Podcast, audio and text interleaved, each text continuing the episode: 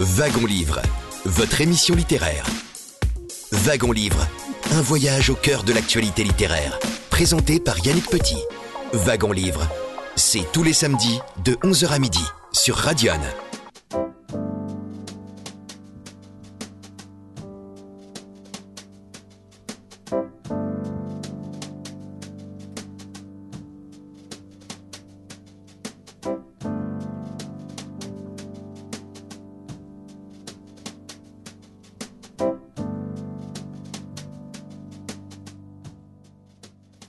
Peu plus de 11 heures sur euh, Radion, c'est le moment de monter à bord de Wagon Livre, votre émission littéraire. Nous sommes ensemble jusqu'à midi pour une émission aujourd'hui qui sera un radio-archive, c'est-à-dire que nous vous proposons, en puisant et en explorant dans le riche fond de la sonothèque de Wagon Livre, des extraits d'entretiens déjà diffusés dans les années précédentes. Nous allons ouvrir euh, cette émission avec euh, Patricia Bouchenaud-Deschamps, historienne et écrivaine que j'avais rencontrée fin septembre 2018 lors euh, du salon Livres en Vigne au château du Clos de Vougeot entre Beaune et Dijon.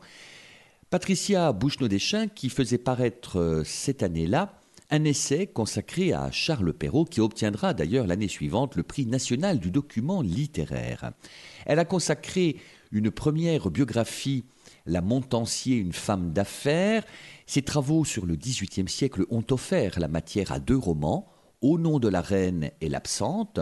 Et puis elle a aussi euh, produit un essai intitulé Henri Dupuis, jardinier de Louis XIV, qui est le premier ouvrage d'une collection coéditée par euh, les éditions Perrin et le château de Versailles, qui est consacré au métier de Versailles. Tout de suite, je vous propose d'entendre cet entretien avec euh, Patricia Bouchenaud-Deschamps. C'était donc fin septembre 2018. Nous évoquions Charles Perrault, bien sûr euh, l'auteur euh, des contes bien connus, et des contes qui, au XIXe siècle, ont été illustrés notamment par Gustave Doré. Patricia Bouchenaud-Deschamps. Alors, euh, les gravures de Gustave Doré ont euh, accompagné tardivement les, publications de Charles Perrault. Il faut se souvenir que Charles Perrault, euh, c'est un contemporain de Louis XIV. il est au service de Louis XIV, de Colbert, au service de, de, la gloire de Louis XIV, chargé de diffuser sa gloire. Les contes, c'est une aventure incroyable à la toute fin de sa vie. on est donc à la toute fin du XVIIe siècle. Et quand il vont paraître, ça sera sous le nom de son fils, avec euh, à un moment donné euh, un dessin à la main très joli avec cette fameuse mère loi qui raconte ses, contes aux enfants, et sinon des premières gravures très maladroites du temps de Perrault. Gustave Doré, eh il faut attendre le 19e siècle. Et vous avez tout à fait raison d'associer ces deux noms parce que dans l'imaginaire collectif, euh, Gustave Doré et Charles Perrault, pour tout le monde, c'est la même époque. C'est un 19e où on a voilà, assimilé complètement ces, représentations euh, terrifiantes et en même temps fascinantes euh, qu'en avait fait euh, Gustave Doré. Et du coup, j'ai vraiment eu envie de me replonger dans ce personnage que j'ai côtoyé, mais depuis longtemps, parce qu'en fait, avec Henri Dupuis et André Lenôtre, le jardinier Louis XIV, pas le cuisinier, parce que très souvent on pose la question. Donc notre jardinier de Louis XIV, qui n'était pas que jardinier, parce qu'il a, a créé des jardins dans toute la France, il avait une clientèle qui n'était pas simplement euh, euh, royale et aristocratique, mais il avait également une clientèle un peu partout. Et il était euh, un héritier. Son père était déjà dessinateur des jardins du roi, son grand-père était jardinier. Il avait commencé en, Touraine. Et du coup, tout ça, c'est un monde qu'on a envie de faire revivre. Et euh, au fur et à mesure qu'on fouille dans les archives, on retrouve les uns et les autres. Un André Lenôtre et un Charles Perrault sont tous les deux, à un moment donné, contrôleurs général des bâtiments du roi. Donc il faut imaginer euh, à la tête de l'administration des bâtiments des gens spécialisés dans les finances. Vous imaginez un énarque qui en même temps euh, s'occupe à la fois donc de surveiller les comptes, hein, c'est la Cour des comptes, mais en même temps c'est la culture, donc promouvoir des programmes euh, culturels euh, pour faire connaître la gloire euh, d'un roi. Donc ces programmes culturels, c'est le château de Versailles, c'est le Louvre. D'ailleurs, c'est le frère de Charles Perrault, Claude Perrault, qui va être mis en avant pour la fameuse colonelle du Louvre, et Vincent, le fameux Le Bernin, donc le plus grand architecte de son temps. Et on a donc une histoire de la mise en lumière d'un souverain, Louis XIV, et Charles Perrault va être le plus passionné de tous ses défenseurs. Il est engagé par, par Colbert Colbert en 1661 membre de ce qu'on appelle la Petite Académie, la future Académie des inscriptions et des belles lettres. Et là, c'est c'est pas un ministère de la propagande, c'est un ministère de la com, hein. c'est un ministère de la pub. C'est trouver des devises en latin les plus courtes possibles, qui soient comme des slogans. Hein. Plus elles sont concises, meilleures sont-elles, euh, disait Charles Perrault. Qui soient des slogans qui permettent de mettre en valeur toutes les qualités de, Louis XIV. Alors elles seront gravées ensuite sur des médailles, donc ça c'est très facile à distribuer. Elles vont être également euh, euh, gravées sur des bâtiments du roi et elles vont être gravées bien sûr par la gravure à l'occasion des fêtes ou d'autres recueils qui seront rédigés par Charles Perrault. Donc vraiment un, personnage au service de la gloire de Louis XIV. Et ça, on l'a complètement oublié. Et je trouve que ça valait vraiment la peine de se replonger dans les archives, puisque j'ai eu la chance de retrouver plein de documents inédits qui permettaient d'entrer dans l'intimité de ce personnage absolument hors norme. Et c'est intéressant en fait de, rapprocher André Le Nôtre et Charles Perrault parce que André Le Nôtre a 25 ans de plus que le roi, Charles Perrault a le même âge. Euh, André Le Nôtre va être un fidèle des fidèles, un proche des proches. C'est le collectionneur qui parle avec le roi, qui est reçu euh, à Versailles, à Trianon avec la famille royale, euh, donc dans l'intimité, dans les arrière-cabinets, etc. C'est vraiment quelqu'un avec qui Louis XIV aura beaucoup, de nombreuses conversations euh, d'ordre culturel hein, donc, euh, et artistique. Charles Perrault, au contraire, c'est le bras droit de Colbert qui a une passion pour Louis XIV, mais dont les relations avec le roi seront n'auront pas ce caractère de proximité euh, que qu'André le, le, Nôtre a eu. Et pourtant, c'est lui qui va fabriquer cette gloire, non pas en traçant des jardins, mais en, en traçant ces monuments qui sont le château de Versailles il est, sur Versailles à suivre les chantiers euh, euh, de 5 heures du matin euh, jusqu'à la nuit. Il est ensuite sur le Louvre tout le temps. C'est lui qui donne, qui donne, fait des suggestions à Charles Lebrun pour ses plafonds à Versailles, etc. Il est vraiment impliqué dans le quotidien, dans le quotidien des fêtes, dans le quotidien de, toute cette représentation. Et c'est quelqu'un qui, en plus, va être une magnifique plume au service de son siècle. Et ça, c'est un personnage extrêmement riche. Et ce qui est très amusant, c'est que c'est un personnage qui est en même temps très joyeux, qui est imprévisible, et donc qui sort facilement des clous. C'est pas la figure du courtisan et c'est la figure d'un homme, euh, d'un intellectuel qui se met au service euh, d'un siècle qui le passionne, qui est celui de Louis XIV, et il va réduire ce siècle de ce, XVIIe siècle, il évacue Louis XIII et Henri IV pour en faire ce siècle de Louis XIV, un poème à la gloire du roi qui va exciter la colère des, de ceux qui étaient des partisans de l'Antiquité. Lui euh, avance la, thèse des modernes, c'est le héros des modernes, et c'est un personnage assez fabuleux.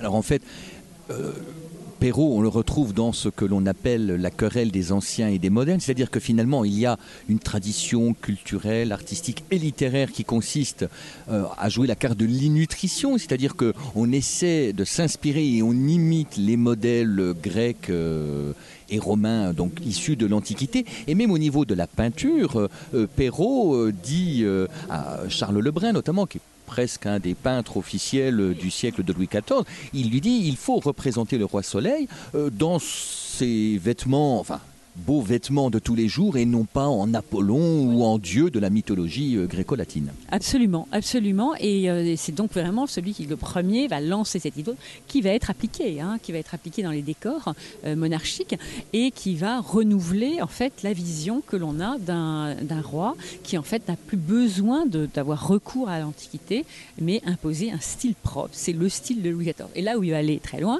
c'est affirmer la supériorité de ce style par rapport à l'Antiquité. Et là, ça va provoquer euh, les foudres de, des tenants de... Du classicisme et partisans de l'Antiquité, euh, euh, Racine, Boileau détestèrent. voilà, de la supériorité de, ce, de, de cette Antiquité sur la période moderne. Alors cela n'a pas empêché Charles Perrault de devenir membre de l'Académie française, qu'on oublie un peu. Ah, absolument pas. Et euh, c'est très amusant parce qu'il a, il a tellement été au service de l'Académie française qu'à un moment donné, Colbert s'étonne même qu'il n'en soit pas. Donc, euh, il, va, il va se présenter, il va être, euh, il va être, sa candidature va être acceptée à la troisième fois et il va être véritablement soutenu par l'Académie française dans, sa, dans, dans, dans les, ses positions de moderne. Donc ça, c'est très très intéressant. Donc c'est une Académie française à l'avant-garde. C'est une Académie française qu'il connaît bien, puisque c'est lui qui lui a donné les moyens matériels de, vivre. Vous savez qu'elle a, donc été créée par, par Richelieu, mais elle va, euh, après la mort du chancelier Séguier, qui est une grande figure de, l'histoire du XVIIe siècle, euh, les académiciens qui se réunissaient chez, chez, le chancelier Séguier vont se réunir chez le roi au Louvre. Et donc, euh, le, euh, Charles Perrault va euh, donner les moyens aux académiciens de, travailler, de, contribuer et enfin de sortir ce fameux dictionnaire de la langue française. Il va instaurer des jetons de présence, il va instaurer une pendule, il va instaurer des registres de séances, et véritablement, voilà, pour que l'académie soit une académie qui travaille. Et en fait, ce qu'il a mis en place à cette époque-là perdure jusqu'à nos jours. Et donc ça, c'est vraiment quelque chose qui est, très important. sa contribution au fonctionnement des académies. Ensuite, euh, il a contribué à la, création de l'académie euh, de l'architecture, des beaux-arts, etc. Donc c'est vraiment de peinture. Donc c'est vraiment quelqu'un qui est au cœur de toute cette vie intellectuelle. Et comme vous le dites très justement, c'est donc il va avoir euh, un rôle important à l'académie, et l'académie sera importante pour lui. elle va être ensuite importante pour lui parce que au fur et à mesure de sa vie, qui est une vie euh, qui ressemble un peu euh, au conte qu'il a écrit finalement, même s'il les a publiés sous le nom de son fils. Euh, sa vie, elle commence comme l'histoire du petit poussé. C'est le dernier d'une famille de sept qui va qui va euh, aider ses frères à s'en sortir à chaque fois qu'il se passera quelque chose. Euh, c'est une sorte de chaboté, mais euh, la fin de sa vie, c'est un peu, c'est une histoire qui est proche de Barbe Bleue. Et, et donc, une histoire qui se termine mal. Et au milieu de tout cela, ce qui est extrêmement touchant, c'est cette fidélité de l'Académie française à Charles Perrault. Et l'Académie sera vraiment sa maison. Et ça, c'est très, très intéressant. Alors, Charles Perrault meurt 12 ans avant euh, Louis XIV, hein, c'est-à-dire qu'il euh, disparaît en, 1703. Et avant de, vous quitter, euh, Patricia Bouchenaud-Deschamps, j'aimerais revenir sur pantoufle de verre et sur l'orthographe de verre. Alors comment doit-on orthographier verre dans l'expression du conte pantoufle de verre? Eh bien, de manière très simple, VE, 2 RE, c'est la manière dont Charles Perrault l'écrit dans ses textes. Et euh, la confusion a été euh, introduite par Balzac, qui en a fait une pantoufle de verre, VAIR, cette, euh, cette sorte de, de, de, petite fourrure. Et quand on y réfléchit, le, le, conte ne marche plus avec une petite fourrure, parce que comment voulez-vous que on puisse faire essayer une pantoufle souple en fourrure, qui par nature est élastique, pour retrouver la belle? C'est évident que c'est cette pantoufle de verre qui est magique par définition et qui se brise. Donc il y a, toute une euh, symbolique autour de ça. Et donc c'est vraiment euh, VE de RE, il n'y a aucun, aucun doute à avoir euh, sur ce sujet. Patricia Bouchenaud-Deschamps, à l'instant, enregistrée fin septembre 2018 lors de Livres en Vigne au château du Clos de Vougeot. Je rappelle le titre de son essai, Perrault, paru chez Fayard en 2018, un ouvrage qui a obtenu le prix national du document littéraire en 2019. Je rappelle que vous retrouvez les références des ouvrages dont il est question dans cette émission sur le site d'archives de votre émission littéraire via Internet www.yannickpetit.fr. Premier intermède musical dans notre rendez-vous. On se retrouve juste après avec l'académicien André Makin.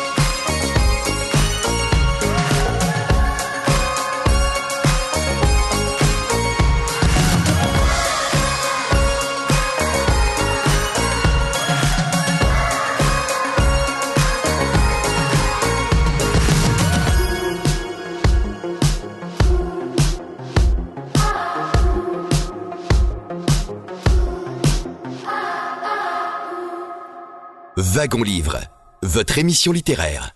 Continuons notre radio-archive, cette fois-ci avec un extrait d'un entretien que j'avais enregistré en 2014 à Dijon, alors qu'il était l'invité du Club des écrivains de Bourgogne, avec Andrei Makin. Andrei Makin, né en 1957 en Sibérie, à Krasnoyarsk, un écrivain russe naturalisé français et qui est membre de l'Académie française depuis 2016. Son premier roman, La fille d'un héros de l'Union soviétique, est sorti en 1990. C'était le point de départ d'une carrière littéraire avec le français comme langue d'écriture. On notera également en 92 Confession d'un porte-drapeau déchu. N'oublions pas qu'il a obtenu en 1995 les prix Goncourt, Goncourt des lycéens et Médicis pour son roman Le Testament français, qu'on peut d'ailleurs se procurer en livre de poche. Et en 2014, il était venu à Dijon, au Club des écrivains de Bourgogne, au Grand Hôtel de la Cloche, pour rendre hommage à une certaine idée de la France en réécrivant à sa manière la vie de Jean-Claude Servan-Schreiber, un héros inconnu d'une famille illustre, un jeune officier André Makin. C'est un parcours, c'est un destin tout à fait exceptionnel. Et ce qui me révolte, ce qui révolte ce narrateur, c'est que aujourd'hui, on ne parle plus de ces gens. On parle des, petits, euh, des petites stars d'audimat, on parle beaucoup de footballeurs milliardaires, on parle de toutes ces fantoches politiciennes qui s'agitent et qui vont être balayées parce qu'ils ne créent rien, ils ne savent rien créer ici-bas. Mais les héros de ce genre, ils sont complètement oubliés. Le fait est grave, parce que dans votre imaginaire collectif, dans cet imaginaire français, vous remplacez de véritables personnalités héroïques par ce quelque chose qui passe et qui ne laisse aucune trace. Je n'aurais jamais écrit ce livre si le lieutenant Schreiber ne parlait avec une telle insistance des autres c'est pas quelqu'un qui est égoïste ou égocentrique. Moi, moi, moi, pas du tout. Dès, dès notre première rencontre, il m'a dit Oui, mais attendez, vous parlez de moi. Mais ce Francis Gillot, le jeune tankiste, qui est mort à l'âge de 18 ans, 18 ans, imaginez seulement ce gamin qui tombe pour sauver sa patrie à l'âge de 18 ans complètement oublié. Si le lieutenant Schreiber ne m'avait pas parlé de lui, ce Francis Gillot n'aurait jamais existé. Maintenant, elle existe au moins dans les lignes de ce livre. André Makin, enregistré courant décembre 2014 à Dijon, alors qu'il était l'invité du Club des écrivains de Bourgogne, un livre dans lequel André Makin rendait hommage à une certaine idée de la France en réécrivant à sa manière donc la vie de Jean-Claude Servan-Schreiber, un jeune lieutenant oublié malgré tous ses exploits et qui, en 2014, avait 97 ans.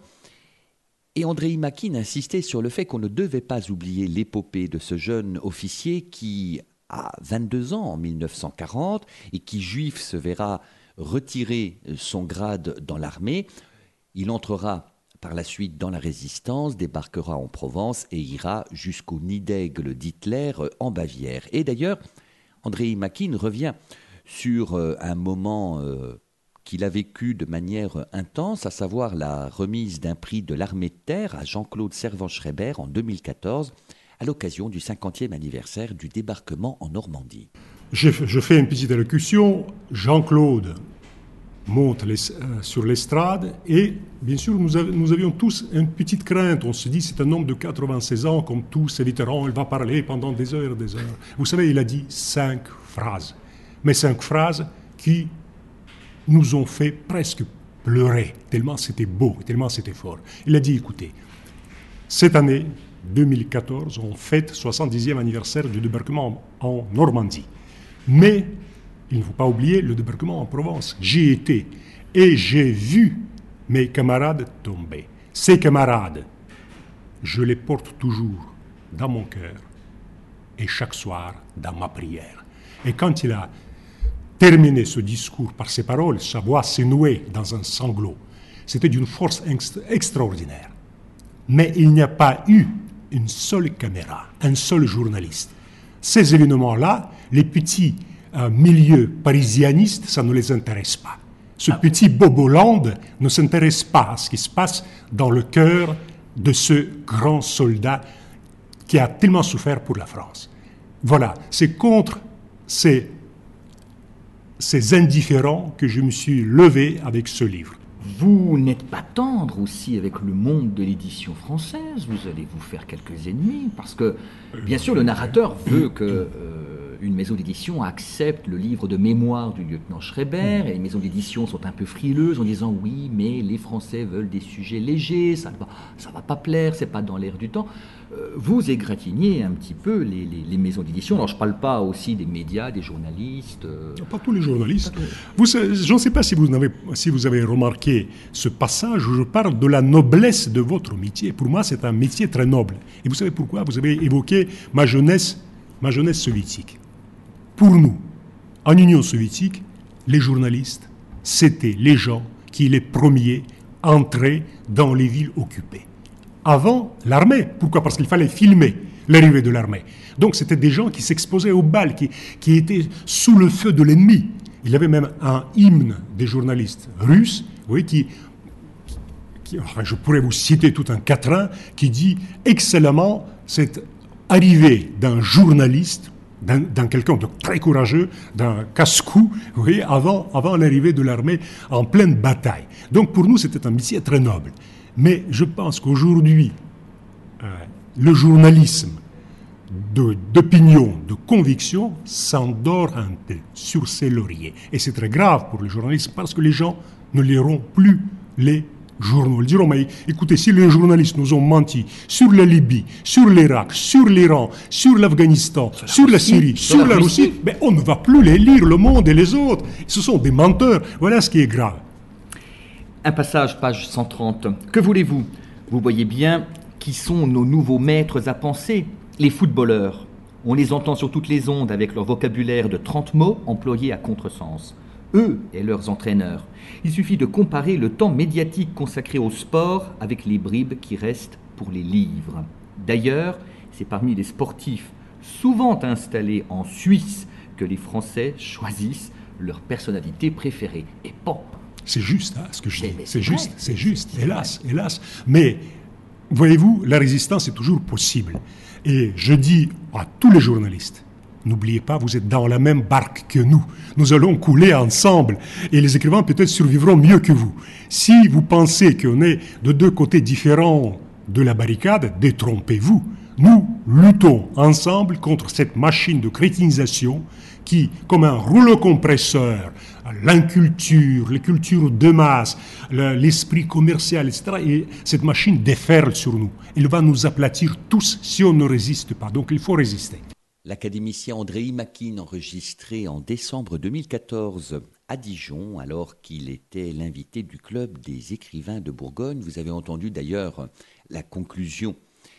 Donc, il faut résister eh bien, votre émission littéraire Wagon Livre est dans cette euh, entreprise et mouvement de résistance en faveur de la promotion de la culture et de l'écrit chaque samedi à 11h sur l'antenne de Radion et ce depuis octobre 2010. Nous allons marquer une nouvelle virgule musicale dans notre rendez-vous. Juste après, vous entendrez un extrait d'un entretien enregistré à Ancy-le-Franc avec euh, Denis Grosdanovic pour euh, son essai intitulé Le génie de la bêtise, paru aux éditions euh, Grasset. Denis Grosdanovic, qui finalement, dans cet essai, s'intéresse à la bêtise de personnes pourtant très cultivées et très diplômées. C'est au programme de votre wagon livre juste après la virgule musicale que nous vous proposons.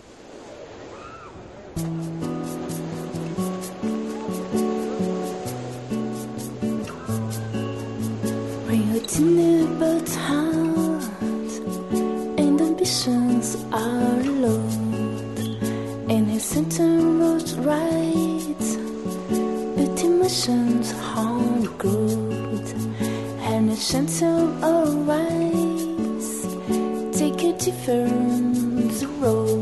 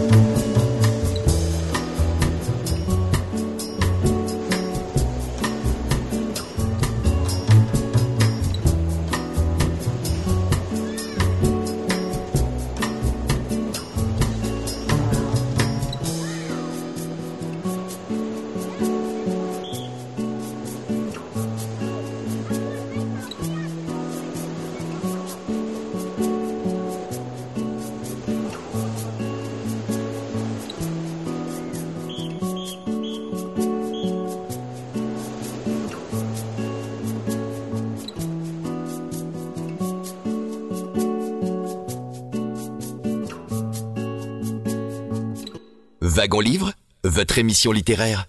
Comme je l'avais annoncé juste avant la pause musicale, nous allons maintenant entendre un extrait d'un entretien enregistré le 17 juin 2018 euh, lors du Salon du Livre du Lyons Club qui se tenait alors au château d'Ancy-le-Franc dans le département de Lyon.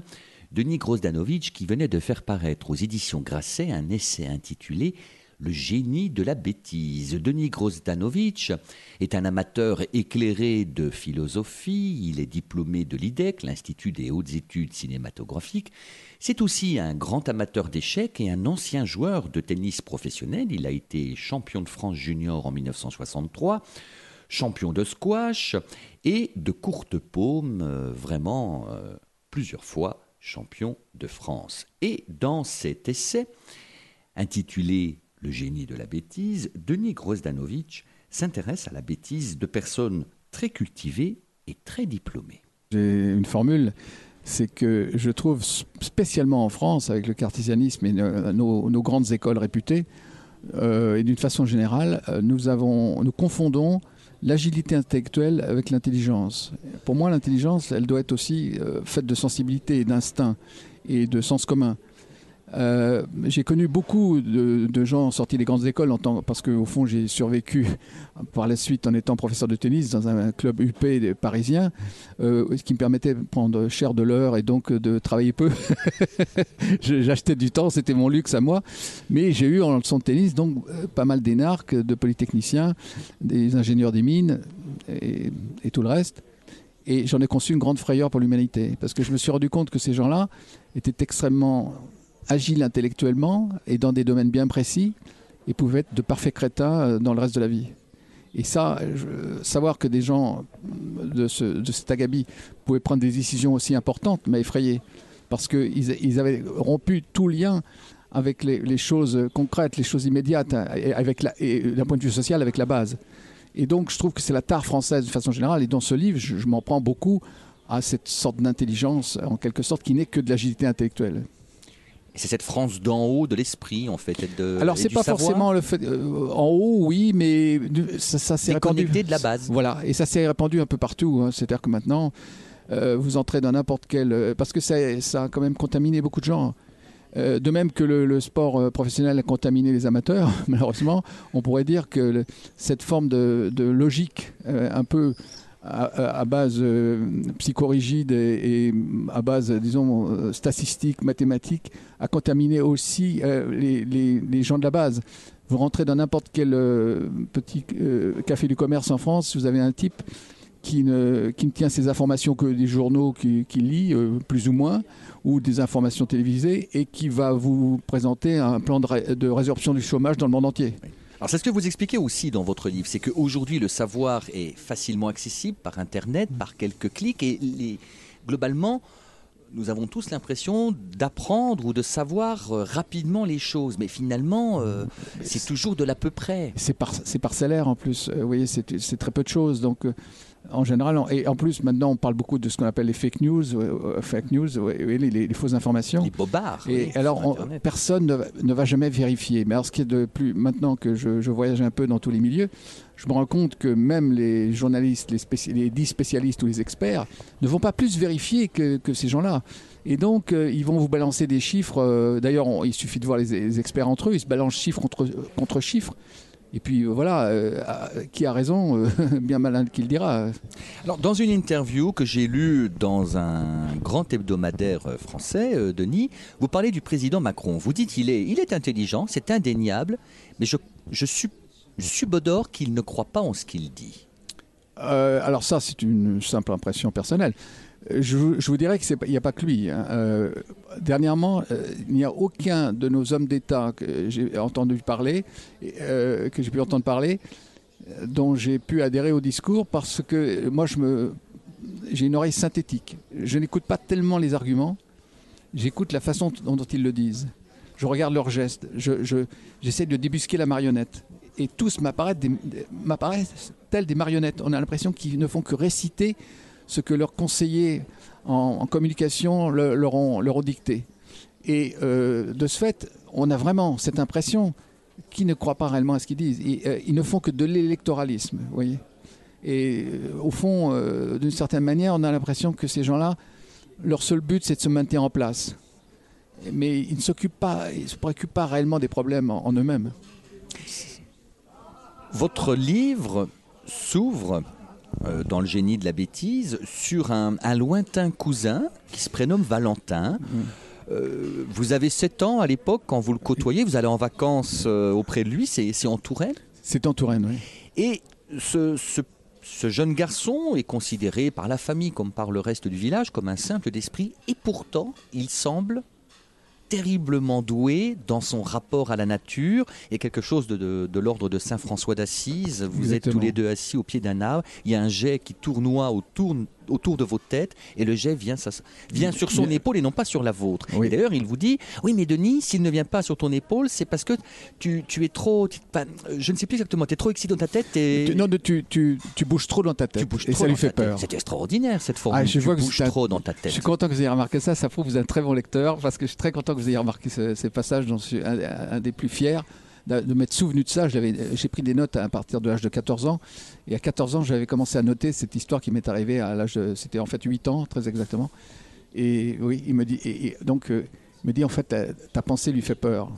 Et donc, j'ai compris, avec, grâce à ce simple d'esprit, qu'il existait une autre forme d'appré- d'appréhension du monde qui pouvait qui- passait plus par la sensibilité parce qu'effectivement intellectuellement il n'avait pas pu aller à l'école il, il ne pouvait pas il pouvait pas apprendre à lire mais néanmoins il avait une, une perception euh, il, il était en quelque sorte en harmonie avec la nature et au fond à travers ce personnage je, je pose euh, le problème surtout de, le fameux problème philosophique de l'imbécile heureux quoi Alors, ce qui est aussi merveilleux, c'est la relation que Valentin a avec les animaux, même domestiques. Ah oui, bien sûr. Alors ça c'est triste parce que à la fin de la nouvelle est quand même terrible parce que euh, il s'occupait beaucoup des animaux, c'est lui qui, allait dans les tables. Qui, alors il avait non seulement un rapport privilégié avec tous les animaux sauvages et qui, m'a appris à connaître dans leur milieu naturel, mais avec tous les animaux de la ferme. Et son, frère aîné, qui était un, paysan du type brutal, avait décidé pour le premier de faire un élevage en batterie. C'est un des premiers qui existait en France.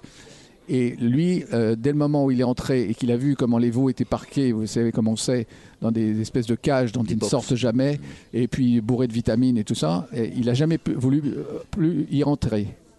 Il n'a plus voulu s'occuper des animaux dès le moment où il y a eu cet élevage en batterie. Et puis, petit à petit, il est devenu agressif. Donc, ils ont été obligés de le mettre dans un hospice et il y est mort quelques mois après. quoi. Donc, c'est une fin très triste. Alors, il y a cette réflexion aussi sur euh, l'aiguille de la montre. Ah oui, Ça, c'est formidable aussi. ah oui, oui, c'est étonnant. Euh, il était donc euh, à côté de moi et mon père venait de m'offrir ma première montre. Et donc, il, il regarde ma montre et il regarde la petite trotteuse et il me dit, mais elle revient toujours au même endroit. Alors je lui dis, bah oui, elle, elle tourne. alors il me dit, mais moi j'ai l'impression qu'elle s'ennuie. Si j'étais toi, je la laisserais partir. Et ça m'est resté parce que j'ai pensé qu'à travers cette pensée-là, il, avait une vision in- incroyable, euh, intuitive et presque géniale de la façon dont nous nous laissons nous-mêmes euh, emprisonnés par, les horloges. Le temps des horloges qui nous stressent sans arrêt, avec ce, cadran qui finit par tourner dans notre tête, puisque on, on s'en aperçoit, euh, quand, quand on devient assez vieux, on, on- on se réveille exactement à l'heure où on avait décidé de se réveiller. Donc l'horloge s'est intégrée à notre cerveau. Et ça fait un peu peur quand même, parce qu'on se dit qu'on est complètement, vous voyez, euh, pieds et Donc, vous poings nous liés. invitez à essayer de mettre le temps un peu de côté. à, relâcher un peu, les, à peu relâcher les liens, à essayer d'oublier un peu la petite trotteuse. Alors, ce qui est intéressant aussi, il y a une réflexion, bien sûr, intense sur euh, la bêtise, mais il y a aussi une réflexion sur les, sur les animaux. Vous dites qu'il faut prendre le temps, par exemple, d'observer 3 ou 4 minutes par jour les chats, les chiens, euh, les observer. Euh, vous pouvez expliquer Bah, pourquoi à nos auditrices et auditeurs mon- eh bien, il y a, il y a, par exemple, un, un- un- il y a un écrivain français qui écrit beaucoup sur le, sur le zen et sur le yoga, enfin sur, sur toutes les, les méthodes extrêmes orientales de, de- de lâcher prise. Et il, ex- il explique que, par exemple, lui prend le, le- il, il écrit un livre qui s'appelle le, yo- le yoga du chat. Si on, on- on arrive à être en osmose avec son chat, ne serait-ce qu'un quart d'heure par jour, déjà on, on pratique une forme de yoga parce qu'on se relaxe intérieurement. Ça m'intéresse parce que j'ai 4 chats. Ah oui, moi j'en ai deux. Vous voyez, eh oui. Ai deux. Eh ça coûte oui. peut-être moins cher que d'autres soins. Ah, mais auprès exactement, exactement. Et vous savez que c'est vrai qu'un chat, ça apaise. Quand vous dormez, euh, par exemple, à côté, moi je, je dors avec mon chat, euh, il vient dormir avec moi la, Nous la allons nuit. tout savoir de la Et- vie et de donc, euh, sa présence est quelque chose d'incroyablement apaisant. Oui, euh, c'est étonnant. Et d'ailleurs, on sait maintenant que dans certains hôpitaux, ils laissent entrer les chats euh, chez les grands malades parce que c'est une, euh, c'est carrément thérapeutique.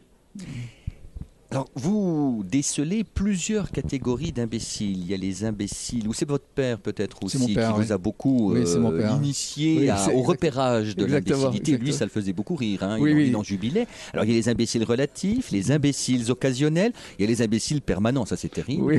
Il y a les imbéciles brutaux, il y a les imbéciles pervers. Puis alors, il y a tout de même les imbéciles supérieurs. Ah ben euh, ça, on vient d'en parler tout à l'heure. Pour- Mon père était, un, autodidacte. Il était peintre, mais il était autodidacte au départ, mais très cultivé.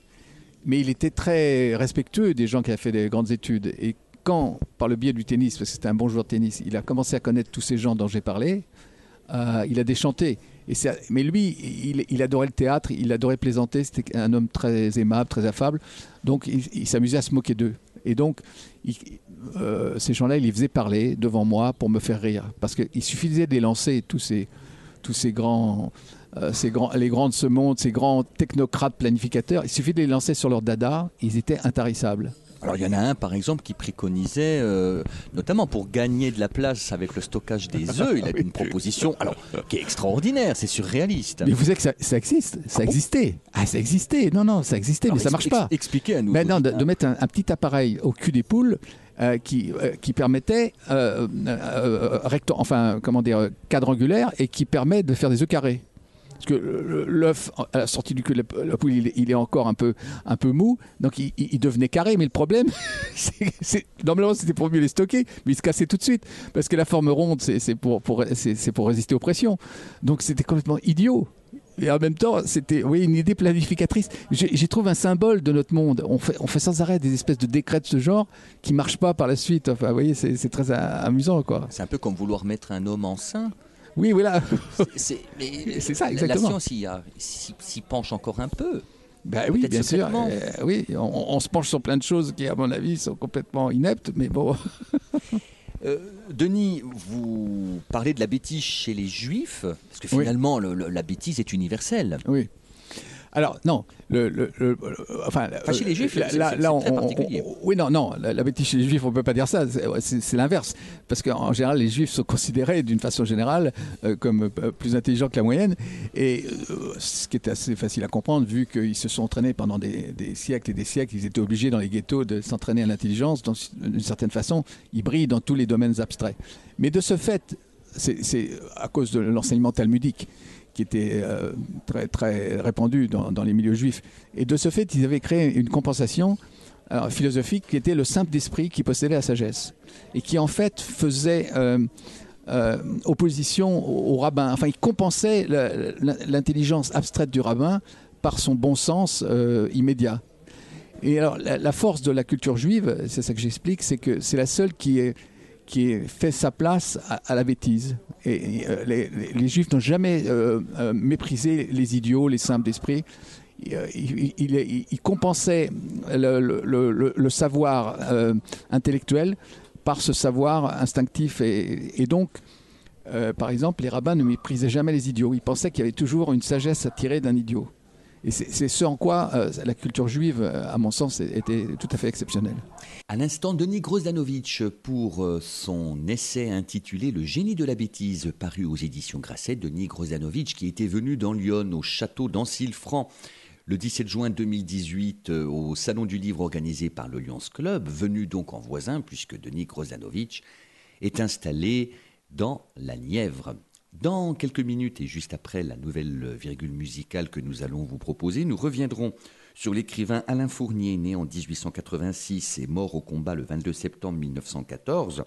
Alain Fournier, dont l'œuvre la plus marquante reste Le Grand Maune, publié en 1913, nous réentendrons Jean-Christian Petit-Fils, qui lui avait consacré une biographie littéraire intitulée Le frémissement de la grâce, le roman du Grand Maune. C'est Wagon Livre sur Radio Nous sommes ensemble jusqu'à midi. On se retrouve juste après un nouvel intermède musical.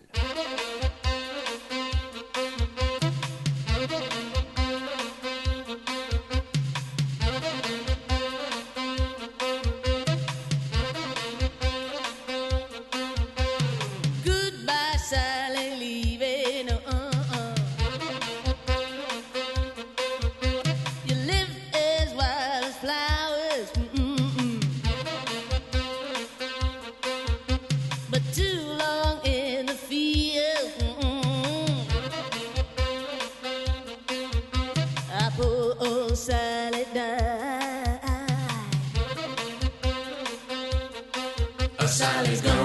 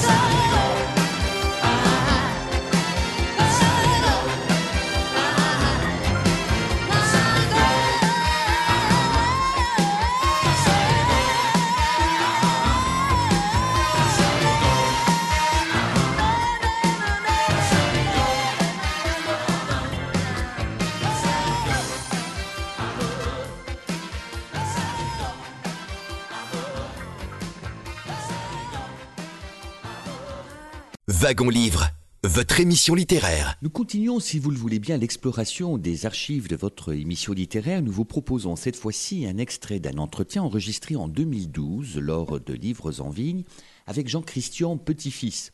Jean-Christian Petit-Fils, en 2012, après avoir proposé une biographie de Jésus, décidait de publier une biographie littéraire intitulée Le frémissement de la grâce, le roman du Grand Maune. Alain Fournier, né en 1886, mort au combat le 22 septembre 1914, a livré une des œuvres les plus marquantes de notre littérature avec son roman Le Grand Maune publié en 1913. Et justement, Jean-Christian Petit-Fils revient sur le parcours et l'œuvre de ce grand écrivain. Nous l'écoutons dans cet extrait d'un entretien enregistré fin septembre 2012 dans le cadre du salon Livres en Vigne qui se tient comme chaque année le dernier week-end de septembre entre Beaune et Dijon au château du Clos de Vougeot. Jean-Christian Petit-Fils. Je c'est un coup de cœur parce que j'aime beaucoup Alain Fournier, Le Grand Maune et tout particulièrement euh, sa correspondance. J'ai été passionné quand j'avais 22-23 ans euh, en lisant sa correspondance avec euh, son ami de, de- de la Canale, Jacques Rivière, son futur beau-frère.